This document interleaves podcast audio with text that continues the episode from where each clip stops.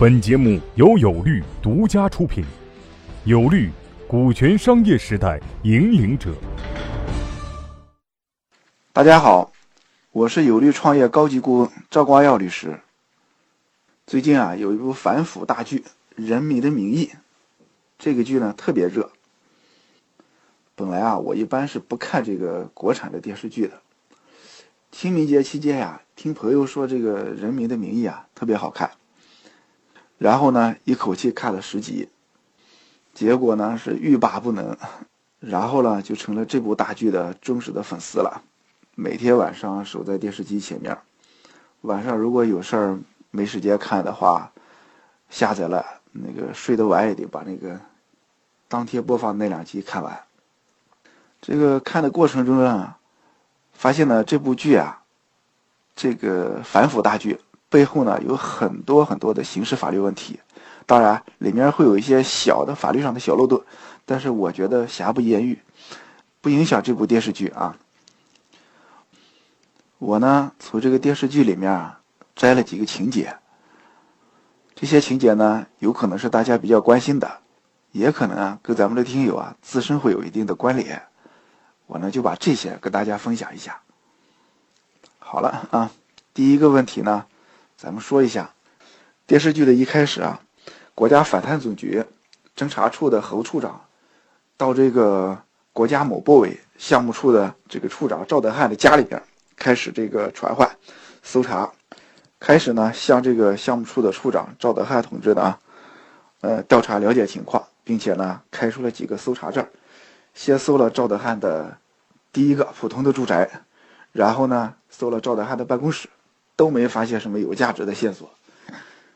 紧接着第三个是搜查证呢，搜查了赵德汉的这个豪华的别墅。这别墅啊还没有登记在这个赵德汉的名下，但是呢，我们侦查处的人呢还是掌握了这个豪华的别墅呢是赵德汉所有的。然后呢，从这个别墅的呃，墙背后、床底下、冰箱里面，搜出了两个多亿的现金。银行呢派了两辆商务车来，带了十几台点钞机，结果点钞机呢都烧坏了好几台。大家一定很关心，好吗？这个处长呢受贿两个多亿，这该怎么量刑啊？判多少年啊？实际上呢，这个两个多亿。判多少年，取决于几个因素啊。一个呢是罪名，他到底构成什么犯罪？这两个多亿是受贿，还是贪污，还是有贪污有受贿，还是有别的犯罪？第二个呢，就说这个项目处长赵德汉呢，在这个案件里面有没有嗯自首啊、立功啊一些从轻？或者减轻处罚的情节。第三个要考虑一下，这个项目处长赵德汉呢，在这个案子里面有没有索贿啊？就是向别人要钱啊，索取他人的财物，有没有这种情节？这种情节是从重处罚的情节。第三个呢，就是要考虑一下，这个项目处长赵德汉这两个多亿呢，在受贿犯罪里面有没有索取他人财物啊？就是索贿。索贿呢是要从重处罚的，大家肯定很关心啊，受贿多少钱，判多少年？咱们国家啊，这个受贿罪和贪污罪在量刑上呢是一致的，都是依据这个贪污犯罪规定来量刑的。原来呀，咱们国家对于这个贪污受贿呢，呃，量刑呢都是按照这个数额来量刑，多少钱就是多少年。后来呢，出台了刑法修正案九，对于这块呢，做了一些稍微做了一些变更，是把这个数额和情节都考虑进来了。情节呢，呃，比较复杂，我给大家简单介绍一下数额。这么说吧，数额三万到二十万的，嗯，一般来说啊是三年以下；二十万到三百万的是三年以上，十年以下；三百万以上的。这就是数额特别巨大，这个呢是十年以上，呃，有期徒刑、无期徒刑、死刑。因为三百万以上呢，上不封顶啊，多少钱都是这样，十年以上有期徒刑、无期徒刑、死刑。但同时呢，咱们国家的法律也规定了，不是说刚才说三万就是三万，有一些特殊情况，你比如说你把这个救灾款、抢险款啊，一些扶贫款、移民款、救济的一些款项啊，或者社会捐助一些特定的款项，你给贪污了，一万起就开始判刑，或者呢，你之前啊，呃，因为这个贪污受贿啊被处罚过。当然还有一些别的规定，但是不管怎么说，这些呢是一些特殊的规定。一般情况下都是三万，呃起刑，三万到二十万是一个坎儿，二十万到三百万是一个坎儿。那么好，转回到本案里面，咱们这位赵德汉处长呢，受贿了两个多亿，那该怎么量刑啊？截至今天呢，电视剧里面还没有交代。我认为啊，两个多亿受贿，如果没有一些特殊的一些立功情节，基本上可以定为无期徒刑、死刑。当然，这个现在的经济犯罪呢，判处这个死刑立即执行的比较少，因为死刑呢分两种，一种呢是死刑立即执行，一种呢死刑缓期两年执行，就是死缓。那么正常情况下呢，像这位赵处长这样受贿两个多亿呢，正常情况下我认为会判死缓。就是死刑，呃，缓期两年执行啊。当然，死缓呢，实际上就是两年以后就会改成无期。只要你在两年缓刑期内没有再次故意犯罪啊，基本上就会法法定的要那个改为无期徒刑。电视剧里面交代呢，这位处长呢是受贿两个多亿。那么好，什么是受贿啊？贪污受贿。这个主体一定是特殊主体，是国家工作人员。法律上的规定呢，就是受贿呢是国家工作人员利用职务上的便利索取他人的财物，或者呢非法的收受他人财物，为他人谋取利益的行为。这里面呢，国家工作人员和国家机关工作人员是有区别的。国家机关工作人员啊，就是那些公务员，呃或者参公的。但是国家工作人员呢？是包含国有企业或者国有企业委派到非国有企业的从事公务的人员，基本上可以这么说吧。如果你是国企的工作人员，你就是国家工作人员；或者你是国企委派到非国企的，是国企派过去的人，那你也属于国家工作人员。如果国家工作人员啊向他人索取财物，那你不需要给别人办事儿，你已经构成了受贿罪。如果是国家工作人员收了别人的钱财，那你一定要给别人谋利，那才构成受贿罪。也许有人说啊，我国家工作人员只收了钱没办事儿，那构不构成呢？只要你答应了，那就构成。当然还有一个说他让我谋取的利益是合法的利益，不是不正当的利益，那构不构成啊？也可以这么说，不管你是合法的利益还是非法的利益，只要是给他人谋取利益。那就构成。也许有人还会接着问啊，说侯处长呢只是搜查出了那么多钱，但是呢，如果这位赵处长拒不交代呢，他不说这两个亿哪儿来的，或者呢，你检察院没法查明这两个亿哪来的，那怎么办呀？大家别着急啊，这事儿呢也好办。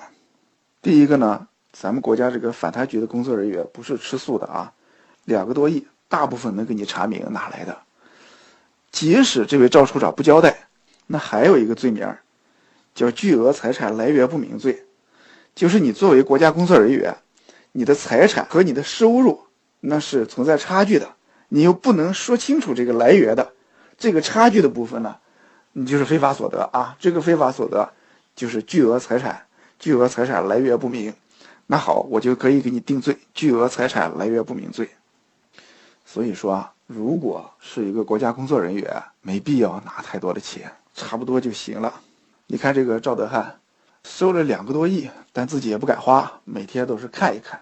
这个呢，真是有命去拿钱，但是没命去享受啊。那好，赵处长这受贿两个多亿啊，怎么量刑？这个受贿罪是什么情况呢？咱们介绍到这儿，咱们呢接着下一个问题。可能呢有人很关心。说这个电视剧一开始呢，就是最高检的反贪总局指挥这个下级汉东省这个检察院的反贪局指挥陈海局长办案。说这个侯亮平作为反贪总局的处长，是不是可以指挥省检察院这个反贪局的局长呢？这个呀，要从这个检察院的这个领导的模式说起。检察院，我们国家对于这个检察机关呢，实行的是双重领导啊。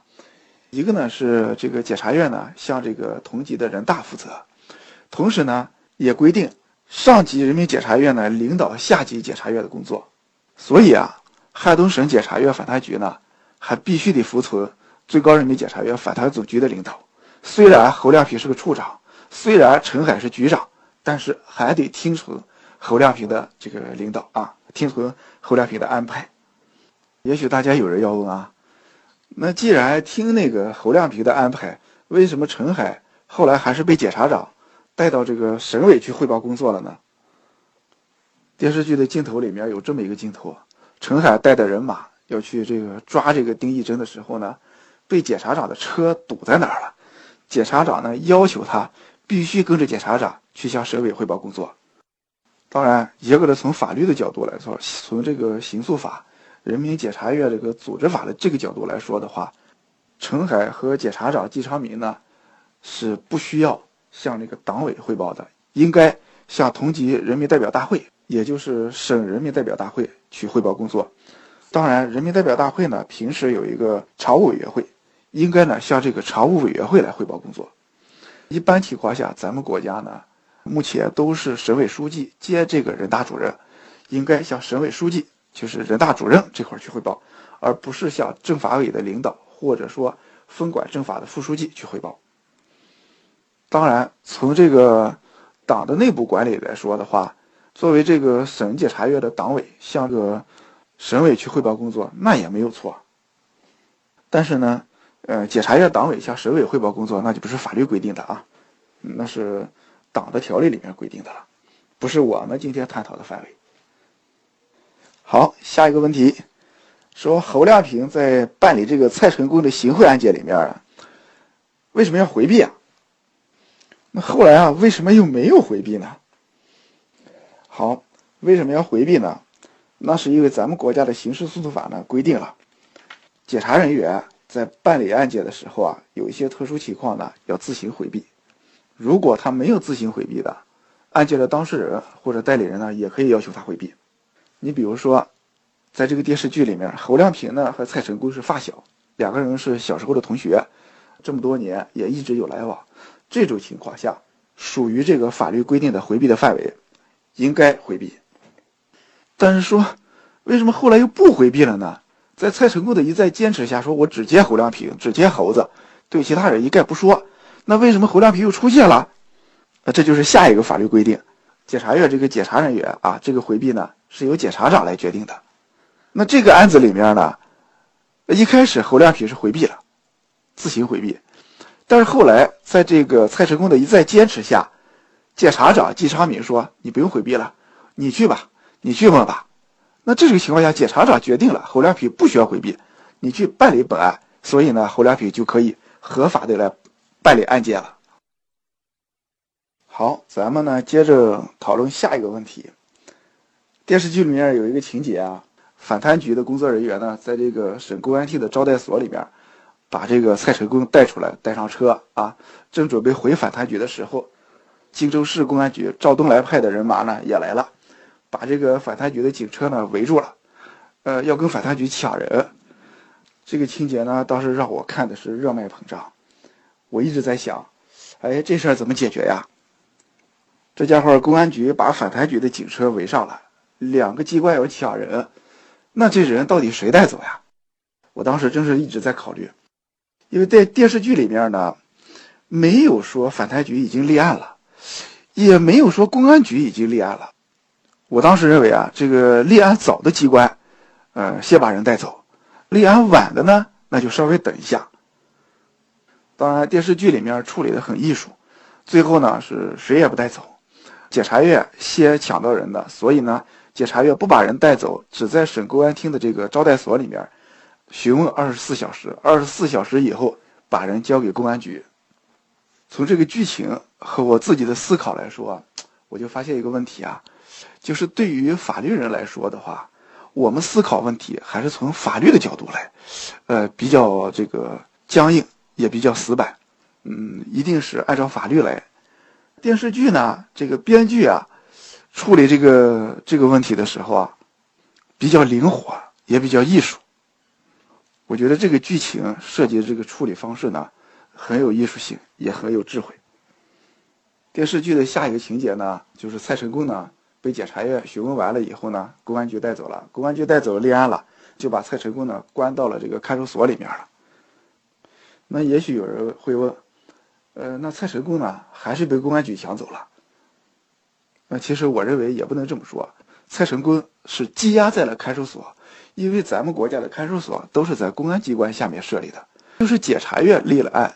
检察院拘留了蔡成功，蔡成功也会羁押到这个公安机关办理这个看守所，因为检察院反贪局是没有自己的看守所的。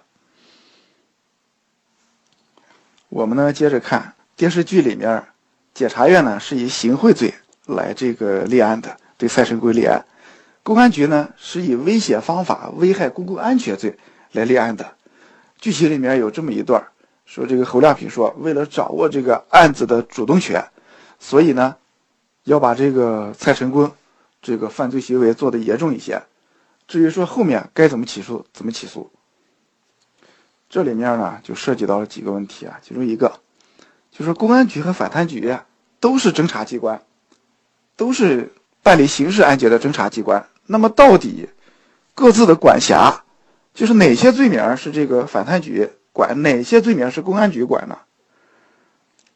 嗯，你可以这么来理解啊，基本上职务里的犯罪都是这个检察院来管。呃，检察院呢有几块负责刑事案件的，一个呢是反贪局，一个呢是反渎职犯罪侦查局。可以这么理解，检察院负责管辖的呢主要是职务里犯罪。那么除了职务里犯罪以外，其他的一般犯罪呢，基本上是由公安机关管辖的。因为这里面还有军队保卫部门管辖的，呃，包括一些海关缉私管辖的一些案件，但是呢，咱们统称为公安机关吧。本案里面呢，蔡成功的这个行贿罪是属于检察院管辖的，而这个蔡成功这个以危险方法危害公共安全罪呢，又又是由公安机关管辖的，所以呢，就出现了电视剧里面出现这个剧情啊，公安局和反贪局抢人。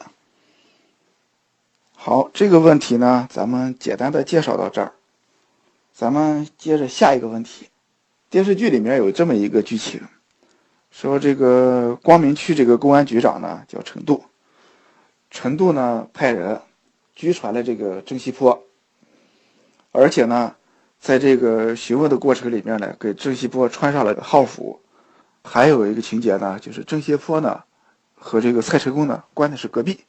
呃，程度呢，就是要看他们俩怎么说的，想从中发现一些线索。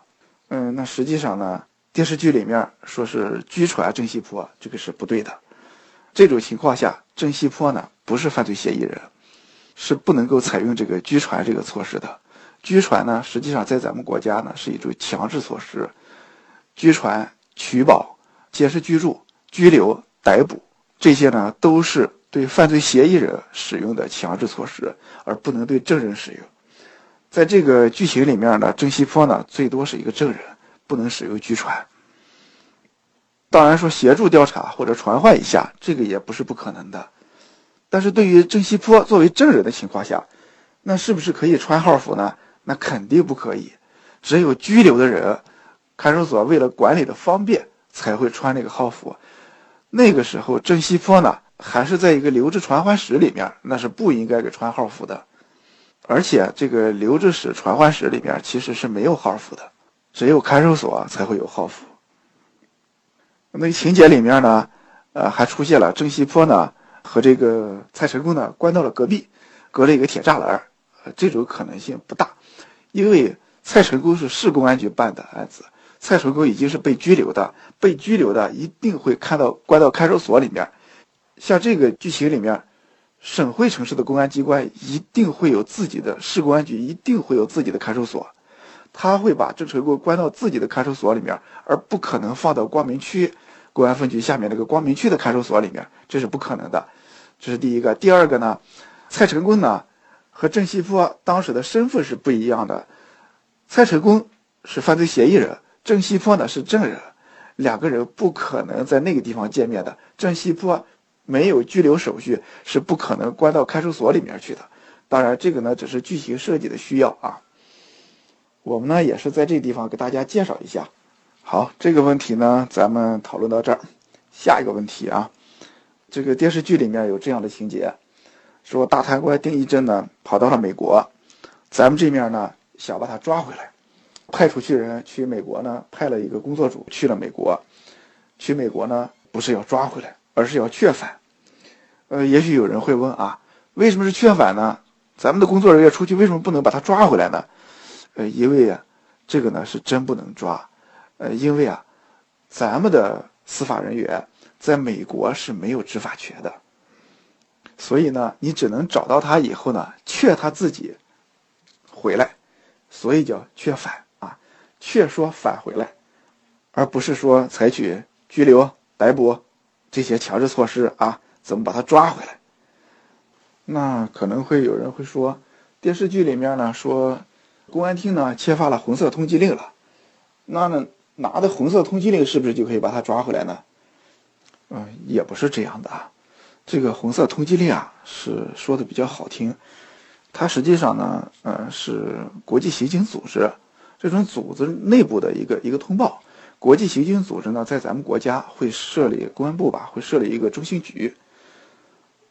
咱们这面呢通过内部程序呢向这个国际刑警组织呢做出一个申请。申请内容呢，就是说我们这边有个逃犯跑到哪儿哪儿去了，这个人呢，呃，涉嫌犯罪了，我们这儿有有逮捕逮捕证，所以呢，需要把他抓回来。呃，希望呢，其他的组织呢，其他的刑警组织呢，能够配合一下。但是这种呢，是建立在有引渡协议的基础上。如果是咱们国家和美国有司法引渡，那行，那美国方面就可以把这个人控制住，然后移交给我们，这就是引渡。但是如果没有司法引渡协议的话，那这个时候，美国那边是不会给你控制这个人的，也不会允许你你去那边抓这个人。所以呢，这个时候啊，国际通报或者红色通缉令呢，这个呢就说从力度上来说，那就大打折扣了。那这个时候呢，我们这面 还想把这个大贪官抓回来，那怎么办呀？那只能采取一种呃艺术的智慧的手法，就是派人出去跟他接洽，见了面以后啊。劝返他，那就是说你回来有什么什么好处，你在那儿有什么什么坏处啊？你看你你自己权衡一下，回来比较好。最后呢，这个贪官说行行，那我就自己回来吧。你看一下电视剧的剧情里面呢，呃，现在设计呢说丁义珍呢跑到了美国，这个呢被美国的义父帮这个黑社会呢控制了，人身自由也被人家控制了，活的呢生不如死。原来是一个副市长，现在呢每天在餐馆里面给人拖地。打杂，最近的剧情里面呢，又把他发配到一个农场里面，让他去干干农活然后说挣钱，挣够机票了以后才能带他去非洲。所以我认为啊，根据现在的剧情啊，咱们推测一下，我觉得后面这个丁义珍呢会被劝返回国的。丁义珍只要劝返回国了，那整个这个一窝贪官呢，那就全部曝光了啊！好。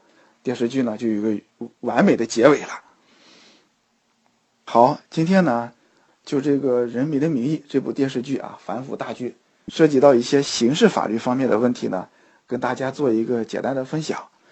电视剧的剧情啊还在继续推进，咱们看一下后面的剧情发展。如果说有必要，咱可以跟大家继续分享。各位企业家、创业者，告诉大家一个好消息。由全国著名股权专家王英军律师亲授的线下股权实战营现已面向全国招募学员，报名或合作洽谈详情，请添加微信 y o u l a w 零零一 y o u l a w 零零一，或拨打报名热线零幺零五六零七八六二八咨询。